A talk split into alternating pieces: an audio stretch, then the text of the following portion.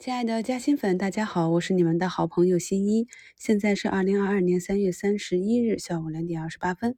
下午的时候，连续两天高潮的房地产板块出现了松动，引发了一波跳水。龙头天宝基建也是在下午一点五十多分突然跳水啊，引发着浙江建投的烂板。那目前呢还没有回封上。信达地产也是突然跳水到零轴附近，目前也在往回封。中交地产与开发以及调整结束后再次打出第一板的苏州高新都是有破板的迹象。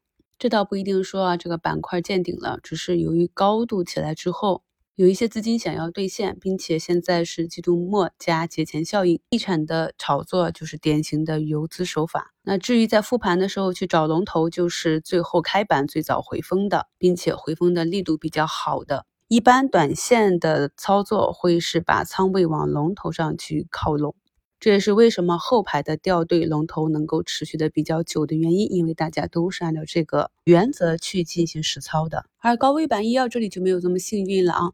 那么龙头中国医药破板之后也是一路向下，前期的龙头盘龙药业目前也是下行到了五均附近。因为今年是游资大年，所以节目中短线讲的比较多。但是短线对整个看盘实操的要求，以及对市场资金流向的要求比较高，所以呢，一直提示大家不要上大的仓位。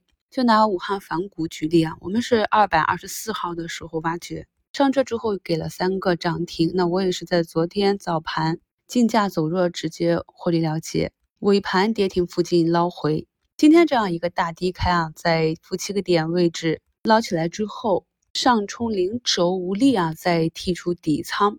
到目前为止啊，股价已经快接近跌停了。但是呢，我距离最高的营收只回撤了二点八个百分点。但是看图形啊，已经产生了两根大阴线。所以不管是格局的朋友，还是晚一步进场的朋友，既没有前期很厚的利润垫，又没能做到及时的止损出局。相对于前期进场，整体操作比较灵活的投资者呢？就会非常的被动。我一直说，持仓的成本决定了持仓的底气。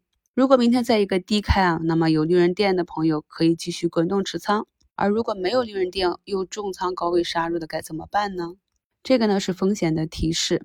机会上呢，我们一定要熟悉当下几个热点的板块以及板块中资金比较喜欢的龙头个股。熟悉每个热点题材的龙头，在复盘的时候，要对近期每个板块中的龙头个股运行的位置、筹码整理的情况做到比较熟悉。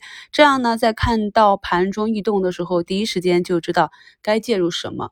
比如说今天下午大盘跳水的时候啊，中银证券的冲高就给了我很好的做差价的机会，而资金呢又悄悄的去点火了前期我们非常熟悉的东数西算以及电子身份证概念。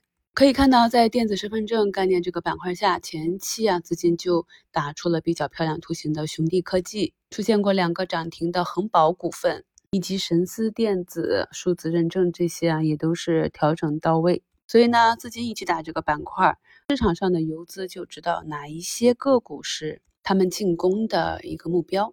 而东数西算这里啊，前期我们一直看的是益米康和美丽云，还有黑牡丹啊。那么复盘一看图形就知道黑牡丹的。图形啊，显然是不如另外两个整理的好，所以从盘面上来看呢，短线这里啊高位松动的资金，从医疗和部分的地产高位板块出来之后去了哪里呢？听心这样跟大家梳理一下，是不是就清晰多了？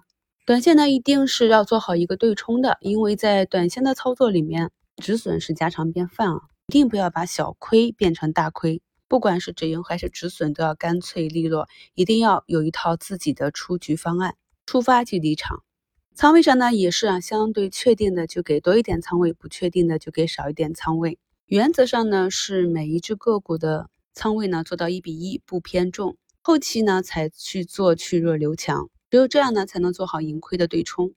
机构抱团股和赛道股这边还是理解为私募清盘压力的行为。锂电池、新能车、光伏、风能、绿电、白酒、储能这些传统基金机构。在去年下半年重仓的个股，今天呢也是整体受到一个抛压。虽然说很难持续的大幅下杀，但是不确定性还是很强。我刚刚也是在股市加薪圈回复了我们加薪粉的问题。去年我们做的那么好的资源类啊，也是赚的盆满钵满。